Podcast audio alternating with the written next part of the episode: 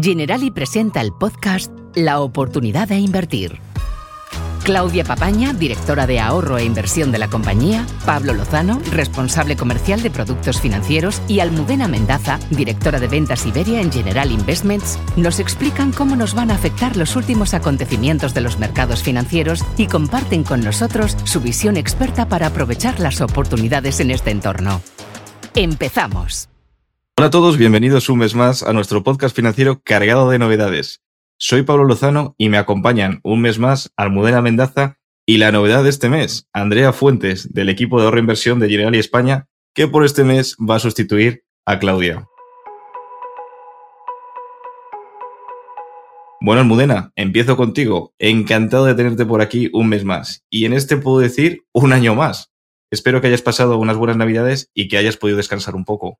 Pues muchas gracias, Pablo. Eh, descansar poco, disfrutar mucho. Encantada de estar aquí de vuelta con vosotros. Efectivamente, efectivamente. Yo también he aprovechado para descansar un poco, desconectar también y bueno, eh, año nuevo, vida nueva, pero también en los mercados, ¿no, Almudena? Porque, ¿cómo dirías que hemos entrado en este 2024? Pues efectivamente, comenzamos un nuevo año y por dar algo de contexto, empezaría diciendo que, que los mercados y el sentimiento de los inversores son opuestos a los de justo hace un año. Recordemos que 2022, que parece que queda muy lejos, fue un año muy complicado para los mercados financieros. 2023 fue bueno en términos generales, gracias en gran parte pues al fuerte repunte en los dos últimos meses del año que vimos y a la vuelta también de la renta fija, es decir, de los bonos de las empresas y de los gobiernos, y que han vuelto a ofrecer rentabilidades interesantes. Hace un año los inversores se mostraban pues pesimistas, defensivos, incluso bajistas. Ahora es al revés. El consenso es firmemente positivo sobre que la desinflación que nos ha llevado muchos quebraderos de cabeza está en curso y la capacidad de recuperación de la economía en países desarrollados principalmente, aunque de manera leve, pensamos que 2024 crecerán. Así que positivos. Bueno, positivos y tras esto que acabas de comentar, a, a mí me surgen dos preguntas. La primera sería relacionada con ese rally que mencionabas que se ha producido a finales de 2023, que fue bastante fuerte. ¿Tú crees que este rally estuvo bien fundamentado o hubo un componente eufórico también? Y la segunda, y ya te cedo la palabra, Almudena, es sobre qué panorama macroeconómico observáis que estamos ahora mismo en General Investments. A ver, el repunte o rally que se ha visto, mm, bueno, pues impulsado por esa resistencia que decíamos de las economías tanto en Europa como en Estados Unidos y que finalmente no entraron en recesión. ¿Acordáis que hablábamos de recesión en algún momento, no? Eh, el aumento también de las expectativas de recorte de los tipos de interés oficiales, aunque dudamos de que esto ocurra ya en marzo o abril, como espera parte del mercado, desde General Investments esperamos que la primera bajada de tipos de, por parte de la Reserva Federal sea en mayo y de 25 puntos básicos como, bueno, pues para empezar en junio por parte del Banco Central Europeo. Se tiene que consolidar la desinflación que hablábamos antes en ambas economías, la europea, la norteamericana. Nuestra visión es que no vamos a conseguir los objetivos que se plantearon pues, los bancos centrales de esos países, pero que sí vamos a estar por debajo del 3%. Y ese es un dato muy positivo. Esperamos, como decíamos eh, antes, que crezcamos de manera débil pero positiva. De hecho, en Europa nuestra expectativa es crecer un 0,5 este año 2024. Por tanto, crecimiento sí, aunque exiguo. Y por último, y mi pregunta favorita, Almudena, que obviamente no te voy a dejar ir sin preguntártelo. ¿Cómo estáis invirtiendo desde General Investments? ¿Qué activos eh, veis más positivos de cara a este inicio de año? Pues mira, creemos que 2024 en términos generales va a ser un año para eh, bueno, positivo para inversores mm, o ahorradores moderados. Seguimos positivos en renta fija privada, es decir, en los bonos que emiten las empresas, aunque preferimos calidad de inversión y plazos cortos en líneas generales, siendo selectivos. Nos sigue pareciendo también interesante dejarle dinero a los países para financiarse a través de la deuda soberana, los bonos de gobierno, pero principalmente en Europa. Una cierta estabilización económica y mayores recortes de tipos serían un buen augurio para la renta variable, para las acciones de las empresas. De momento seguimos siendo muy selectivos aquí. Eh, hay sectores o temáticas que consideramos más atractivos, como la tecnología. A pesar del enorme recorrido que ha tenido en 2023, pensamos que todavía puede ser una opción.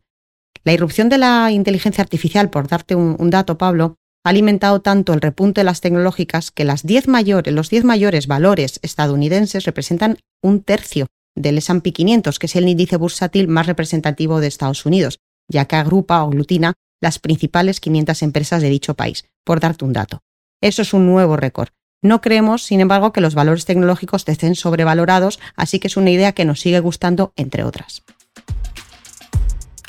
Antes de dar paso a nuestra siguiente sección, te recordamos que puedes estar al día de todo lo que sucede en los mercados financieros y oír de primera mano la opinión de nuestros expertos suscribiéndote a nuestro podcast.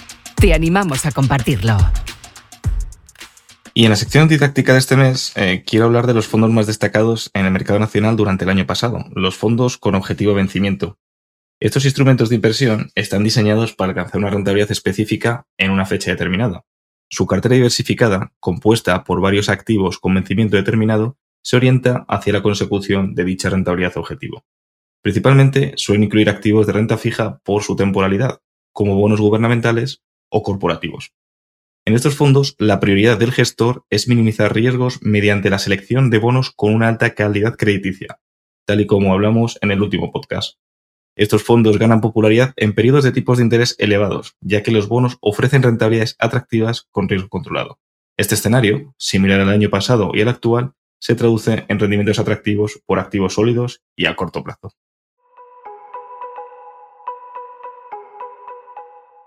Bueno, y como anticipaba al inicio, este mes tenemos una novedad.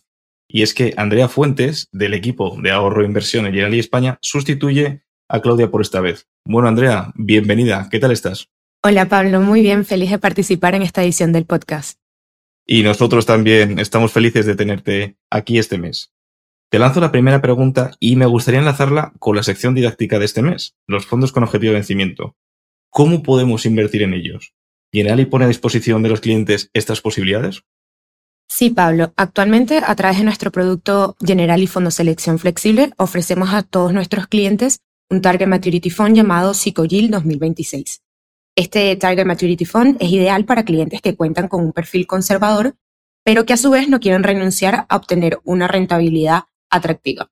Además, es importante también destacar que nuestros clientes pueden invertir a través del mismo producto en diferentes fondos de inversión, que posean otras categorías, geografías o incluso temáticas, diversificando así cómodamente su dinero.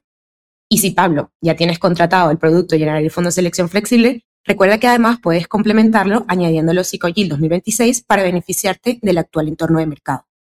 Me queda claro. Bueno, con las prisas, Andrea, se me ha olvidado decir que la manera técnica de llamar a los fondos con objetivo de vencimiento es Target Maturity Fund, por, por, su, por su nombre en, en inglés. Y esto, bueno, pues es una opción muy interesante para todos esos clientes que nos escuchan y que tienen un dinero aparcado en la cuenta corriente que no les está rentando nada. Pero te lanzo una segunda pregunta, Andrea. Acabamos de volver de las festividades. Ha sido el año nuevo, tenemos nuevos propósitos, como perder peso o como ahorrar. Para aquellos clientes que quieran empezar a ahorrar, eh, como por ejemplo puede ser el caso de muchos que nos están escuchando, em, ¿qué solución o consejo les podríamos dar? Considerando el ajetreo financiero de diciembre, Pablo, te recomendaría invertir a través de pequeñas aportaciones que no supongan un gran esfuerzo, pero que te permitan fomentar nuevamente el hábito del ahorro. Por ejemplo, en Generali contamos con MyPocket, una herramienta 100% digital y sencilla que funciona como una hucha virtual que te permite, a través de reglas o redondeos automáticos, ahorrar sin darte cuenta para que cumplas tus planes de futuro. Bueno, totalmente de acuerdo, Andrea. La verdad es que yo utilizo MyPocket y funciona de maravilla. Además, que te voy a decir que te sientes menos culpable cuando te das un capricho, porque sabes que estás ahorrando una pequeña parte de ese gasto. Pues muchísimas gracias, Andrea, por unirte este mes con nosotros y por traernos estos trucos para hacernos el ahorro más fácil y por enseñarnos esos nuevos fondos donde podemos invertir nuestro dinero. Me despido de ti hasta una próxima ocasión. Gracias a ustedes. Y de ti también, Almudena. Muchísimas gracias por acompañarnos y por ayudarnos a entender mejor los mercados mes a mes. Encantada y que tengamos un estupendo año 2024. Yo estoy convencidísimo de que este 2024 va a ser estupendo, como dices, Almudena, y bueno, me queda muy claro cómo vamos a empezar este año y yo creo que va a venir con muchísimas novedades y por eso espero teneros a todos vosotros todos los, todos los meses y a vosotras dos para desentrañar esas eh, primicias financieras.